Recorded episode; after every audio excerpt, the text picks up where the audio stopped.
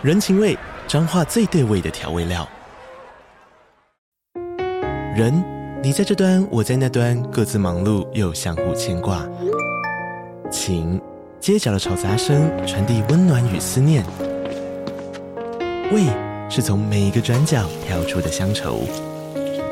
这里是彰化县政府 Podcast 节目《彰化早咖》，我是主持人内克。从彰化大小事各具特色到旅游攻略，透过轻松有趣的访谈，带着大家走进最在地的早咖。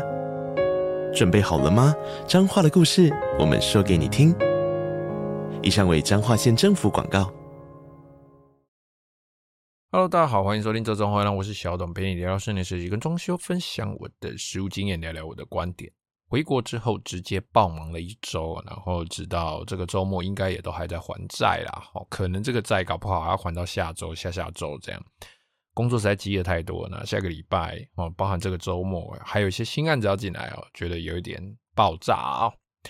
去了日本呢，其实这一次跟朋友们去嘛，那其实也感受到了蛮多哦，就平常在这种算是庸庸碌碌、急急忙忙的生活中感受不到的一些一些感觉啦哦，就就平常真的是把自己弄得太忙哦，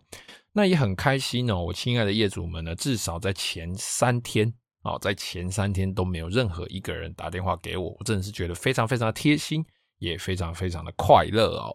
应该是没有啦，就算有我也忘记了算了，好，就让这个回忆保持这样子啊。反正总之呢，哦，在啊没有接到关于台湾这边的任何工作的事情呢，其实算是还是让人相当相当的放松的。那就再加上哦，日本的纬度本来就我们去的地方去名古屋嘛，好。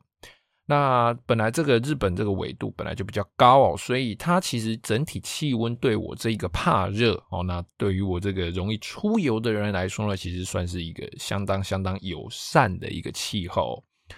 整体非常舒服，然后衣服也算是好穿好搭，那天气其实也都不会太热哦。其实像我是一个蛮喜欢穿长衬衫然后卷袖子的人的。其实呢，在那个地方，我卷不卷袖子哦，在早上的时候卷不卷袖子，其实都是一个舒服的天气哦，不会觉得全身黏黏的哦。那到晚上加一件帅帅的外套哦，其实就觉得可以，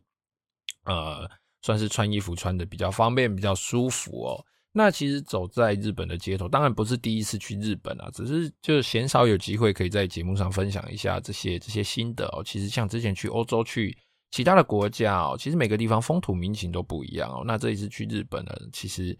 呃，角度不一样哦，所以在注意到一些事情上，注注意这些风土民情啊、文化方面啊，包含他们的建材啊，对于现在极端气候的一些应用方式，还有他们气候呃，他们建材对于气候变化的一些耐久度哦，其实都会有蛮多不同不同，呃，就就是蛮多不同的一些感受，不同不同傻小哦，总之哦，就就感受蛮多的啦，以后有机会会来慢慢分享哦。那今天呢，我们就来补充一些旧屋翻新的一些小地方。那还有上周就讲的比较急嘛，哦，那个时候就是一心想放假哦，补充一些上周讲的比较急的部分哦。那我们来做一些补充哦，做一些算是啊，就补充啊哈。好，第一个油漆哦，那上个礼拜讲到油漆开裂的这个部分哦，其实除了整个铲掉、重新打底油漆之外哦，还可以透过哦，你原来的漆面不用不用做太多打掉的这种处理哦，其实就是稍微整个做打磨之后，然后重新打一个底哦，不管是土哦，或者是这个底漆哦，就做一层专门的这个底漆。绑上去之后呢，再去做这个面漆的处理哦，再看你是要做水泥漆、做乳胶漆、做什么乱七八糟的漆，总之就是重新打底，好去隔绝旧的漆面跟我现在新的漆面，它们直接接触哦，用这种方式去做处理哦，其实也可以尽量的去避免哦，这个油漆因为收缩率不同哦，或者是诶旧的漆面它的附着力比较不好哦，然后导致新的油漆收缩过程中产生的一些应力哦，去导致这个剥落裂开的状况。当然，油漆的种类选择还是很重要。某些知名大厂哦，其实它在某一些油漆的种类上哦，在某一些批号的生产上哦，这可可能全台湾一些专业人士大家都知道，在某些品牌的这些某些种类上哦，其实我们在使用的时候，有的时候运气不好，它可能会产生开产生这个开裂的状况啊，底没问题，然后施作的过程也都没问题，并且。也都重新试做过好几次，但是一旦出现开裂的状况，有的比较啊不理智的业主，其实他们还是会觉得说，哎，你是不是给我偷工减料，或者是你是不是在施作的过程中有什么瑕疵这个样子哦？诶，明明就是材料的问题哦，因为其实大家后来都有做一些试验，然后就各个工班各地不同的，不管认识不认识，那现在网络也非常发达嘛，好，那社交软体也非常发达，其实大家都蛮多去分享，诶，油漆的这个原厂材料这个问题哦。那我们有做过一些实验哦，其实的确在同一个色号，但是不同的批号，生产批号不同，可能工厂不同，或者是供应商啊材料的供应链，或者是存放的条件等等，不管，反正一定是前面有什么环节出错。我们在同样的做法，同样的板材哦，就一块板材把它切成两块，那在做同样的环境下施作，用一样的方式，居然会产生哦不同批号的这个油漆，同样色号。不同批号的这个油漆哦，一个有开裂，一个没有开裂哦。哦，我们在实验的状况下就有产生这种这种算是问题了哦。那这个东西其实，在市场上一般的业主都觉得说，哎，这个就是你工班的问题嘛。可是我们要往上去追溯这个材料供应商哦，我们要去跟他追溯这个问题，其实算是相对比较难的哦。其实不管是油漆哦，或者其他的建材，其实都是这样。呃，在这个市场里面哦，除非你的建材哦，除非你的这个材料真的是出了一个超级超级大的问题，而且是大到可能比如说新闻哦，或者是能够让一般民众知道，然后会造成他们的这个商誉受损哦，不然如果只是一些。算是零星个案，也不要说零星个案了哦，就大概百分之十哦，百分之十很高了哦。我买十桶油漆，不不不一定十桶油漆啊，油漆也好，脚材也好，板子也好，各种，反正我买十批的材料哦，有一批会出问题，诶，这个比例算是很高很高，平均每十个设计师，每十个工班就有一个丢衰哦。在这种状况下，其实。我们要去跟他做这种啊、呃、争论，或者是去跟他做一些一些 argue，其实非常非常难哦。因为在这个装修市场里面哦，毕竟材料商他会有一种算是长久以来的陋习啊。哦，当然很多厂商现在都在改进哦，他们会去呃做好客服的部分，做好这个改进的部分，但是还是有很多旧的厂商或者是自是。自视甚大了，然后讲白了就是这样，我我厂商大嘛，哦，我多间啊，你就是要来买我的东西啊，不然你就去买其他小间的，哦，你可能会比较没保障啊，或者是呃业主啊，整个市场的观念主流都会觉得说，哦，你这用这个小间的是不是比较便宜？你是不是给我呃偷工减料？其实那东西并没有比较不好哦，只是说，因为他们可能存在市场上很久，他们可能在行销上的预算比较没那么高，或者是他们的主力并不是。材料供应的主力并不是做一般我们的这个市场上一般的民众，他们可能是比较针对 B to B 的方式哦，所以大家的大家对于这种材料的认识度可能比较不高哦。那变相的，他可能会觉得，诶，工班或设计师你怎么给我用这种东西？我可能没看过、没听过，网络上能够查到的资讯可能也不多哦。那比较大的厂商，就算他材料出问题。可能就是仗着这一点，或者是会有一些啊、其他的一些想法，或者是客服的这个系统目前还不是很自健全哦，等等的一系列的问题，造成我们其实算是蛮蛮接近，像是球比比较像是球场无门的这种状况哦。哦，反正总之哦，其实各个材料都会有这个问题啦。那其实只要你出问题之后，你的厂商愿意无偿哦，所谓的无偿，并不是说他赔钱给你，无偿就是。你不用付钱给他，他也不会付钱给你，但是他会帮你把这个问题处理好，因为这个对我们来说，其实呃大家都出来赚钱嘛，哦那产生这个问题，如果是材料本身的问题，其实呃对我们来说其实是蛮伤的，因为我必须重新花时间再去处理，我必须重新买一次材料，因为很多材料不要全部的材料都是用过一次之后，基本上它就不能再用了嘛。哦，之前板材也曾经出现过嘛，某个厂牌的。某几个厂牌的这个板材出现脱皮的状况，出现脱胶的状况哦，底板没事，但是皮翘起来卷曲啦、开裂啦，整个裂开，皮本人自己裂开，都没去摸它，都没干嘛，做完那个两三个月就裂开这样。哦，那油漆的部分啊，哦，有做完啊，裂的跟跟那个。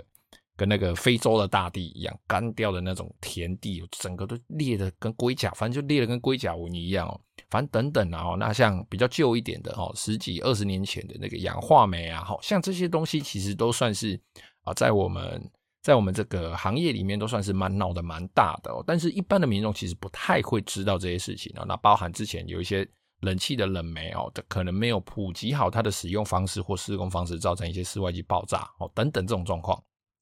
哦。总之不一定是材料厂商的错，他们可能第一次生产出来这种东西，他们也不知道。但问题是他们愿不愿意负责哦？那对我们这种呃算是接下终端客户的人来说，其实你的东西出问题哦，比如说我帮你做一个电视墙哦，那这个电视墙呢，它表面啊，假设我今天贴了板材用的涂料，结果涂料出问题，板材也出问题，那对业主来说，他可能就会觉得说，啊，你是不是给我偷工减料？但事实上，我们可能没有，我们就是照着。按部就班的施作，但是材料就出问题了嘛？那这时候我们鼻子摸摸，我们就是会帮你把这个东西处理好，但我们不会人不会对业主做追加，唯一会追加的就是时间哦，必须给我时间，我才要帮他弄嘛哈。那我们呢，通常有一些业主会要求说要赔款，其实我觉得这是比较不合理的，因为好啦，我赔给你，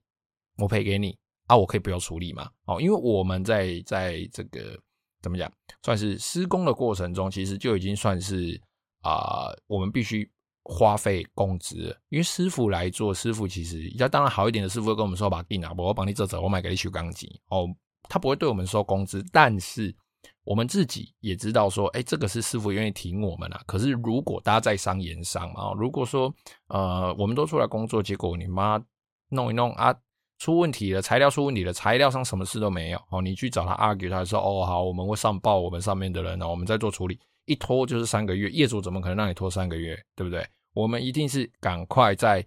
几天甚至一两周的时间里面哦，赶快找到新的材料，或者是确认没有问题的材料，再重新施作，赶快交屋嘛。这时候呢，啊、当然这个啊，算了算了算了算了算了，不讲不讲不讲，这个东西一讲哦，就牵涉到合约什么拖到工期要扣百分之几、千分之几等等哦，反正各种。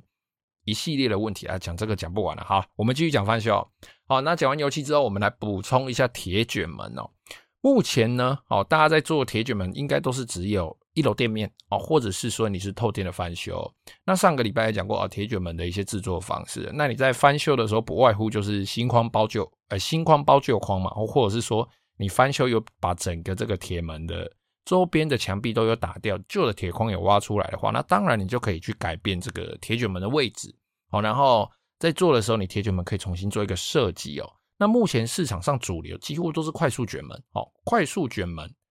卷得比较快，哦，比较静音，它不会像旧的铁门咕噜咕噜咕噜咕噜咕噜哈，有不锈钢的，有有一般碳钢的，哦，现在都是铝的，哦，现在快速卷门几乎都是铝的。那卷门的形式很多，这个大家都知道，但是你在设计阶段的时候，就是你要决定你卷门做在哪里的时候，一定要注意一个，就是卷门上面可以收卷的位置，这个地方高度是不是足够？一般传统的卷门哦，它收卷起来，因为它的材料可以做的比较薄哦，不锈钢跟碳钢，因为它本身材料强度单位强度够高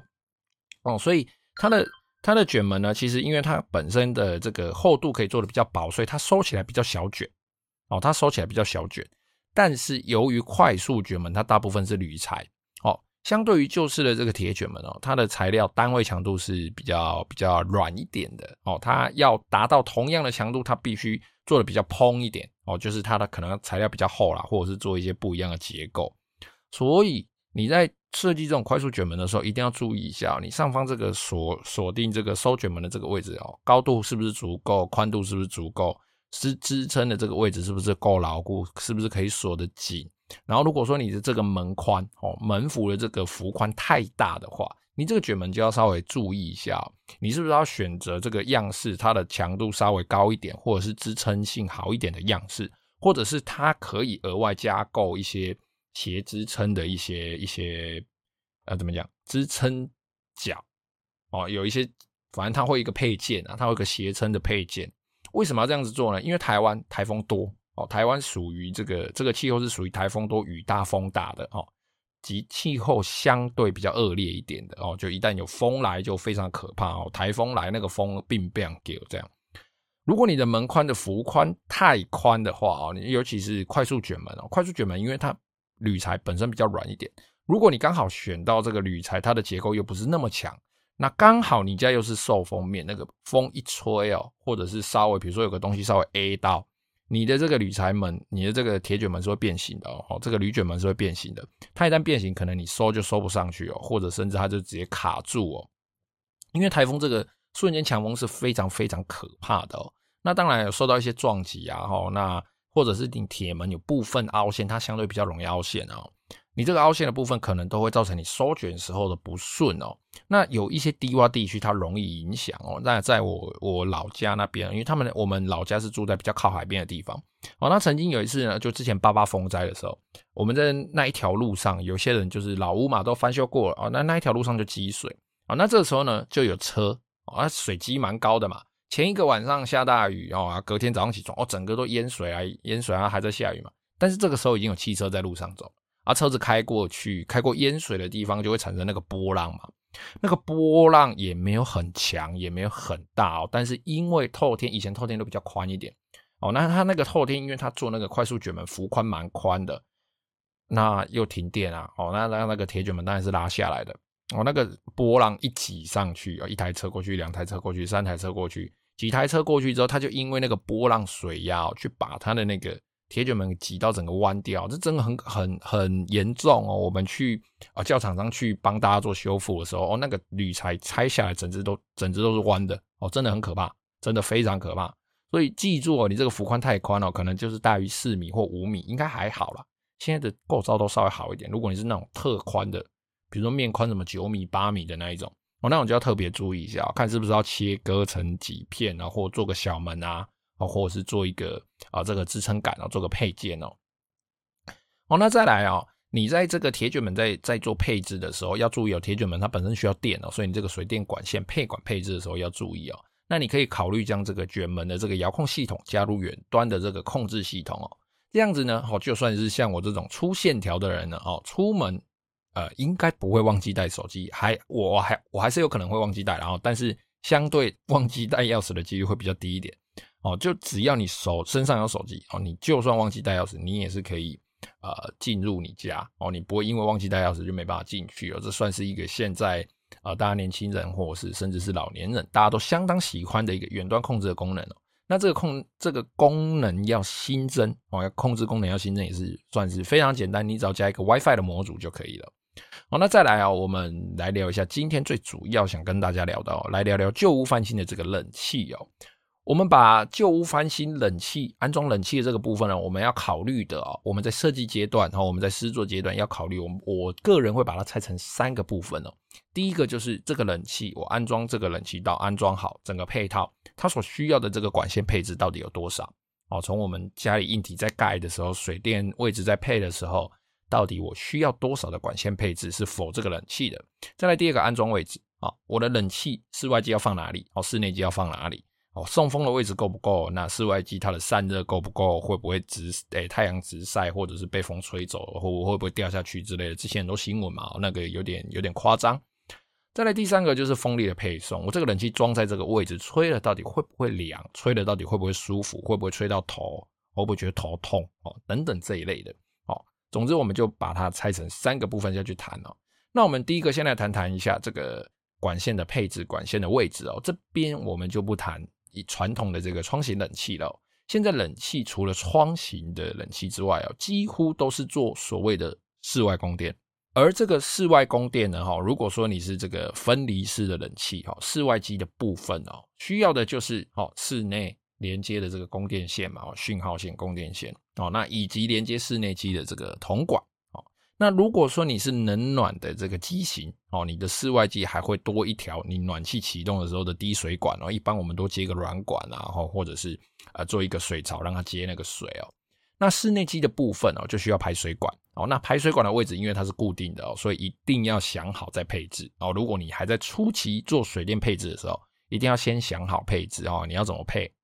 那以及连接室内机连接室外机这个冷媒铜管。这几条管线，我们都要在翻修初期就去做好它的配置、它的位置的设计哦。你要往后回推，哎，往前回推，从完成的位置往前回推。那我这个东西要坐在哪里？坐在哪里？坐在哪里？这样。那排水管哦，做好的这个埋入，我们在在改改的时候，翻修的时候会打这个排水管嘛？哦，那汇集到这个雨水管，或者是汇集到不管汇集到哪里。第一个哦，你要做好防藻器的这个设置哦，做存水弯啊，哦，在主干管的部分做个存水弯哦。那再来。因为排水管，冷气的排水管，它是属于无压力的哦，靠自然这个地心引力，靠这个斜度的这个排水，所以你这个排水管的斜度一定要足够顺畅哦，至少哦，因为那个斜度至少大概要三趴到五趴以上哦。那如果说你后续还要做装修哦，做这个木作啊，做包管啊，做冷气包管啊，一定要做好这个轴管的位置的标记，这个配明管这部分哦，那你的木座包不包得过去哦？这个都一定要做好配置，做好这个标记尺寸的这个高度哦。室内机的这个电线跟铜管的部分哦，其实呢，你只要做好这个穿管穿管孔就好了。冷气这个穿管孔，室内机连接到室外机这个管子要出去室外的时候，这个孔你只要留好就可以了。这边稍微提一下，如果说你是大楼哦，大楼翻修，大部分旧房子嘛，那旧房子最常看到就是旧式的这个窗型冷气孔。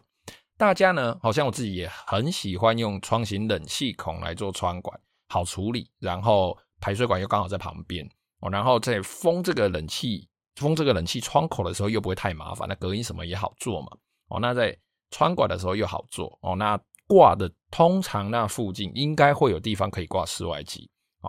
那我们在搭配这个窗型冷气口去做的时候，我们会直接使用它的排水管，直接把外面的排水管改好，然后配进来。哦，那就是要注意的是，我们在配这个窗型冷气的排水管，哦，跟拉它的铜管的时候。要注意第一个排水管的斜度啊，因为它从外面应该从低的地方高进来，但是你里面冷气调多高，这是不一定的哦。旧的大楼有的可能两米六五、两米七啊，有的有到三米哦，所以你这个窗口的位置跟你这个排水管的相对位置，跟你冷气管线要进来的位置，都要做好一定的规划，高度要算好。那通常我们在穿完这个铜管跟排水管之后，会把旧的窗型冷气口封起来。注意封的时候哦，在木工啊，或者是这个泥作在封的时候，不要去伤到管线。最常发生的就是木工在钉那个板子的时候，钉子去打到铜管，那不知道，然后结果冷气用哦，放完哎抽完真空，放完了没，开始开始再吹吹吹吹个两个礼拜，哎，冷气不冷了，一直找找找找一找才发现哦，原来是这个铜管被木工的钉子钉到，钉一个小小的洞，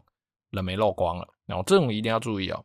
如果说你是旧透天哦，你需要在墙上洗这个挖挖一个算洗孔啊，塞几个坑，塞几个连气坑哦，洗一个这个让铜管经过的洞哦。有个细节哦，这边提醒一下，你这个管哦，跟师傅说一下，在洗的时候这个斜度要稍微外面比较低，里面要高一点哦，就是往外斜啦，往外面斜，往下斜，这样子你在下雨天的时候，当然现在大家在做外面的铜管，几乎八九成的人。哎，不要八九成，七八成的，七六七成的人，好，六七成的人，这个外面的铜管都会盖上塑胶盖嘛。哦，那就即便你这个没有盖塑胶盖，或者是你这个塑胶盖没盖好，你这个穿铜管中间这个防水胶也好，哦，隔热胶也好，矽利康也好，你这个风管的这个胶没有打好，哦，你也不至于水它会直接流进来，哦，因为你的那个孔本身就已经是。外低内高了哦，水不会往高处流嘛？哦，你这个水泼到那个孔里面，它就一样往外面流掉了。但是另外一个要注意的就是你的这个冷气铜管，如果你这个冷气铜管它是出去孔之后哦，那你在那个大楼也是一样哦。你到外面之后，你的冷气铜管是往上跑的，就是你那个出口的位置哦，是比呃最后冷气铜管的那个位置还要低的。哦，就是你这个孔的位置是直接进来房子里面的这个孔的位置是比较低的啦。然后你的冷气铜管呢，外面有一层保温棉嘛，哦，那你那个保温棉外面又刚好没有做任何的保护哦，没有套这个这个忘记，反正就是套一个管子，我忘记它的名字，就是一个铝铝管哦，或者是你没有包塑胶盖，它久了呢，这个保温层会氧化嘛。那这个保温层氧化之后，在下雨天的时候，它里面都是海绵哦，那里面就会积水。那个水就会顺着铜管的外部慢慢这样流流流流流流流流进来，流到你的室内。那你觉得说啊，我冷气怎么在滴水？怎么清怎么找，你都找不到原因。结果后来哦，你可能到最后最后你才会发现说，哦，原来是这个冷媒管旁边的这个保温管里面的海绵含水哦，你刚注意啊嘛，哦，它吸了水啊，那个水就顺着它的毛细现象就这样子流进来。所以这个要特别注意哦，最好是外面的这个。冷媒管哦，外面最好是都套一层这个铝风管，你说铝风管嘛，反正总之就是套一层保护啦，塑胶壳也好，总之就把它保护起来。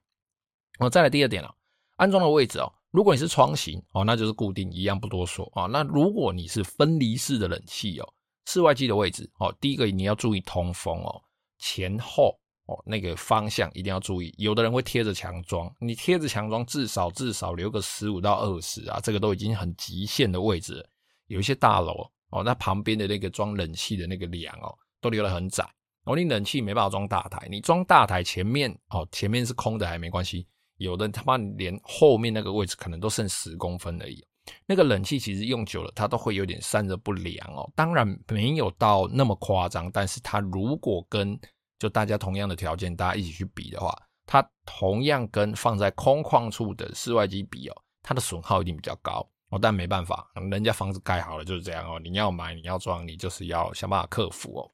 那如果说你是后天的话，你可以取最近的位置哦。那下方至少要有一点水泥本体支撑的地方。那有的人呢，因为他有做采光罩或者是加盖铁皮屋，我们这边就不说法规怎么样，反正总之实务上很多人这样做嘛。哦，就你如果有这些加盖的地方呢，有些人会选择把它安装在屋顶哦，不管是铁皮的屋顶、采光罩的屋顶，或者是他在顶楼做了加盖，然后装在加盖的室内，但是它是保持通风的，这个都是可以的哦，只是说。你这个管线，因为你从透天的，不管你是从墙壁出去，或者是从顶楼的平面这样子出去，从屋顶直接出去哦，你一定要注意那个洞的防水哦，跟上面讲的那个洗孔，然后一定要洗外外低内外外低内高，对，外低内高没错，呃，一样哦，就你要注意不要让这个水流进来哦。那如果说你这个透天翻修的话，你翻修的程度到一定的量哦，你的量够大哦，你其实可以选择制作管道间哦。像我个人就比较喜喜欢这种做法，一楼的冷气，二楼的冷气，三楼的冷气，只要我的楼高不是太高，只要的我的铜管并不是拖得太长，在不用接的情况下，我其实比较喜欢将冷气的室外机集中到一个区域去做集中管理哦。通常是顶楼，通常是呃比较没有用的这个。三楼啊，或者是二二二楼，通常会用，很可能是三楼的一个外阳台或露台哦，去做集中管理哦。然后你因为透天嘛，好像 自由度比较高一点哦。然后我们在做铜管的时候也比较好配置哦，那通风性也都会比较好。那当然你就是要注意这个铜管的角度跟长度啊，铜管不要拉太长哦，或者是这个铜管的角度在折的时候到底折不折得过中间这个孔哦，铜管要穿过去这个孔。留两英寸半、三英寸、四英寸的这个孔自己要注意一下哦，过几支铜管。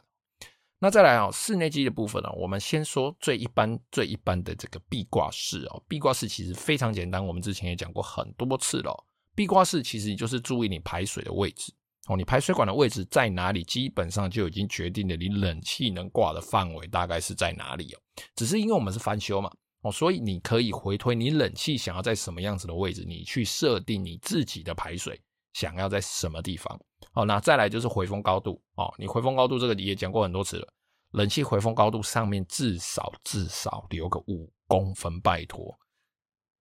或开帽子，好，但当然开帽子，我个人觉得那个跟美观有关系，长得稍微比较丑一点哦。那如果你可以开个很漂亮的帽子，那当然是没关系哦。总之哦，你就是要注意这个排水的位置跟这个回风高度，这样子就没问题了。那唯一要注意的就是，如果你后续还有要钉天花板，哦，那你冷气要包管哦，等等，你又要做一些装修在这个冷气的周边哦，你要注意一下哦，这些尺寸如果会影响到刚刚第一个排水位置跟回风高度哦，甚至是冷气厚度的。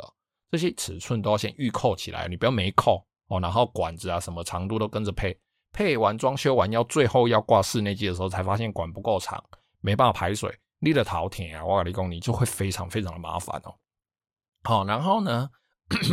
再来就是这个吊顶式冷气哦，吊顶式冷气哦，相对它就比较复杂一点了，因为吊顶式冷气可以说是一台没有外壳的壁挂式冷气，哦，可以这样子说。它吊的方式随便你吊哦，你要吊高吊低随便你，反正只要排水过得去，风送得出来，吸得到风，有电这样子哦，会冷哦。吊顶式冷气算是非常非常自由的一台冷气哦，自由的冷气啊。因为呢，它要依据每个现场状况不同来做配置哦。那吊顶式冷气呢，如果说我们要做的稍微美观一点，就像我们在装修一些预算比较高，或者是说，哎，它就是以吊顶式冷气为重点的一些案子哦。大家都会发现吊顶式冷气为什么它叫吊顶式？就是它吊起来、隐藏起来，你看不到了，你只会看到出风口哦。有的人会不知道，他就说：“哦，这是中央空调的。”没有，它其实就只是把冷气藏到天花板里面哦。那你遥控 B，哎，风从哪里来不知道？哎，有个出风口哦，或者是回风口做的跟出风口一样，总之你看不到冷气本人呐、啊，哦，那因为这种冷气呢，它本身需要另外制作风管系统哦，所以你的位置选择就非常非常重要了。那这个因为每个状况都不一样，其实它算是比较难举例说明的。不过不过还是有几个原则可以把握啦哈。就你在安装位置的部分哦，你只要注意你的回风要顺畅哦，你一定要有风可以吸回来，然后你排水要顺畅，水能够顺顺的排掉。剩下就是你的这个铜管跟电线能够接就好，铜管跟电线可以随便跑，你只要能够藏得起来，只要能够折得顺，铜管跟电线就 OK 了。好的，只是说排水一样，原则就是冷气的接水盘一定是在最高的位置，那你要接出去，它一定是越来越低，越来越低，越来越低。哦，那回风就是空气可以回得来，那剩下的就是你的风管跟你的风箱这部分，你就要去考虑跟你的木作做搭配啦，或者是。家里面的梁啊，天花板的高度啊，能不能够过这个问题？还有，还有，还有，做吊顶式冷气，我个人觉得哦，一般居家做吊顶式冷气非常非常重要的一个点，就是吊顶式冷气它本人万一坏了哦，你在现场在制作哦，现场在做这个木座啊，或者是做这个啊轻隔间天花板的时候呢，最好哦，你事先就预留好一个。能够这个尺寸是足够维修人员来维修你吊顶式冷气的一个维修孔哦，你以后要维修或是清洁冷气哦，都会相对的方便很多哦。之前哦有看过很多哦，比如说店面哦，或者是一些比较旧版的，或者是一些木工哦，或者是其他人哦，反正他们在做吊顶式冷气的时候，就直接把吊顶式冷气封死在里面，直接封死，他们就机子先挂，管线什么都先配好。木工最后再封板，封死的，然后拿在油漆，你就看不出来，你真的完全不知道那个冷气藏在哪里。好啦，冷气坏掉，冷气要清啊，你都没办法，你就只能够修个冷气或清个冷气，你他妈都要拆装潢，哦，整个天花板要拆，一个洞一个洞在那边挖，看冷气机是不是在这里，还是要先挖一个洞头头，挖一个洞头伸上去看风管怎么跑，才去看冷气位置在哪里。总之就是各种麻烦哦。啊、因为你是住家，你不是店面嘛？店面可以休个两休息，公休个两天，我两天来把它处理好啊。可是问题是你住家每天都要住在那边哦，所以一旦你这个冷气坏掉哦，那你又没有留维修孔，那就会很麻烦。可是如果你有留维修孔了，其实吊顶式冷气在在维修上，其实我个人觉得跟壁挂式一样，差不多麻烦啦。哦，反而吊顶式冷气还比较简单，我维修孔打开，人上去就可以换马达、换基板，哦，换各式各样的零件。如果真的不行哦，比如说什么智能排坏掉啊，我只要这个维修孔开得够大，我可以整台下来，再整台上去。壁挂式也是一样啊，哦，壁挂式坏掉，我装我还是要站着那个位置，然后去对这个壁挂式做维修嘛，两个都是一样的。但是如果你没有留维修孔，就会跟传说中的一样，吊顶式冷气很难维修啦。没有，那是因为没留维修孔才会难维修，好吗？好。再来第三个风力的配送哦，这部分壁挂式的冷气就相对比较简单一点哦。通常哦，他们在吹，我们在这个吊冷气的时候在吹，就是往大方向吹嘛。比如说往门口的方向吹，从内部往门口吹，把热气吹出去哦，或者是不要直接吹到头哦。像我们在卧室安装的时候，通常都不会正对着床去吹，通常都会由侧面哦，左边往右边吹，或右边往左边吹这样哦。那吊顶式就比较复杂一点哦，吊顶式会因为机型的大小不同，那它可能会有正压、负压的差别，或者是说它的这个出风口可能可以塞两支管子，可能可以塞三支管子哦，或甚至是说它的这个机型的不一样，它可能是密封式的，可能是开放式的哦，它这个送风量也都会有一点点不一样的差异哦。另外哦，吊顶式的机器的风量也可能会因为风管的位置的长短，造成这个出风量太小哦。风管拉得很长，出风量太小了哦。那再来出风口的位置可能会有侧吹式、下吹式、斜吹式。那这个出风口的形式，有的可以上下调，有的可以上下左右调，有的不能调哦。这些都是要注意的地方哦。另外哦，还需要注意回风口的位置哦，不要跟出风口离得太近哦，这是绝对绝对要注意的哦。你的回风口如果刚好在出风口旁边，你的那个出风口冷气一吹出来，马上就被吸回去了，你的冷气就造成短路。造成短循环，室内吹不凉，冷气一直开，越调温度越低，然后越来越耗电，然后才说，哎，变频根本就不省电，没有，那是因为你本身冷气造成的这个短循环的关系哦。所以你的冷气只要不要造成短循环，然后冷气的这个吨数哦，这个制冷能力、冷房能力跟你的空间是匹配的哦，那原则上做变频的应该不会太耗电了哦，通常是不会太耗电。那再来哦，这个吹风的这个出口跟这个回风口哦，它中间流过的这个距离大概要多少？其实就一个原则，就是你这个中间的这个空间，哦，比如说吹出来的冷气跟我吸回去这个回风口中间，只要经过被吹的人哦，比如说客厅，我就从从最左边吹出来，最右边吸回去。那当然，你吸回去的位置，你还是要考虑一下你的这个室内机哦，本体它装在哪里啦。因为这个吊顶式冷气，它通常是包在装修内部啊。哦，那曾经我们有看过有一些比较呃资历不够的设计师，好讲明白就咔嚓了哦，菜比巴他在吊这个吊顶式冷气的时候，他吊旁边都是梁哦。那他跟师傅说哦，没有啦，我这个天花板会稍微降梁降一点点的，但是实际测量完之后，他妈他就降梁降三公分，就降一只脚才。看林老师这个。回风量怎么会够？但回风量就不太够啊，所以它冷气就吹的不是很凉哦。后来就是做了一些强制回风的一些措施之后，就有稍微好一点哦。总之哦，你的这个出风口跟你的回风口哦，它们中间的距离一定要够，然后位置要相对正确。然后你的这个冷气下方该做回风口的地方就做回风口，这样子就不会造成回风不足、冷气吹不凉的情况。那再加上哦，我们前面刚刚讲的，你在做这个吊顶式冷气的时候，维修孔留好，通常这样子你做起来哦，通常这个吊顶式冷气哦，它除了前期花费比较高，因为它风管等等都要重新定做嘛，哈。哦，哦不然这个吊顶式冷气其实它做完之后，它使用上跟壁挂式冷气其实并没有太大的差别的。但是它的对我个人觉得啦，哈，它对于这个整体的室温的这个降低的效率，应该会比壁挂式的稍微再好一点。因为壁挂式就一个地方出出气嘛，哦，它就一个地方出风嘛，你要用电风扇啊、循环扇去吹它。但是你的这个吊顶式冷气，只要你的出风口有配置好，回风口有配置好。你一开，它本身就是对你的室内是做一个冷气的循环哦，它那个循环力道其实算是比较广、比较大的哦。好啦，总之你在翻修配管哦，还有你的冷气安装位置哦，你在配管的时候就要注意好我刚刚讲的这一些哦。原则上，你安装冷气的这个问题应该就不会太大了。一个不小心就聊半个多小时了。好了。希望今天分享的内容呢，对大家有帮助。今天节目就先到这边了。有任何问题，欢迎加入我的 IG 或者是脸书，搜寻“这种欢迎私讯我”，也可以在 Apple Podcast 下面留下你的留言。非常谢谢各位的收听，拜拜。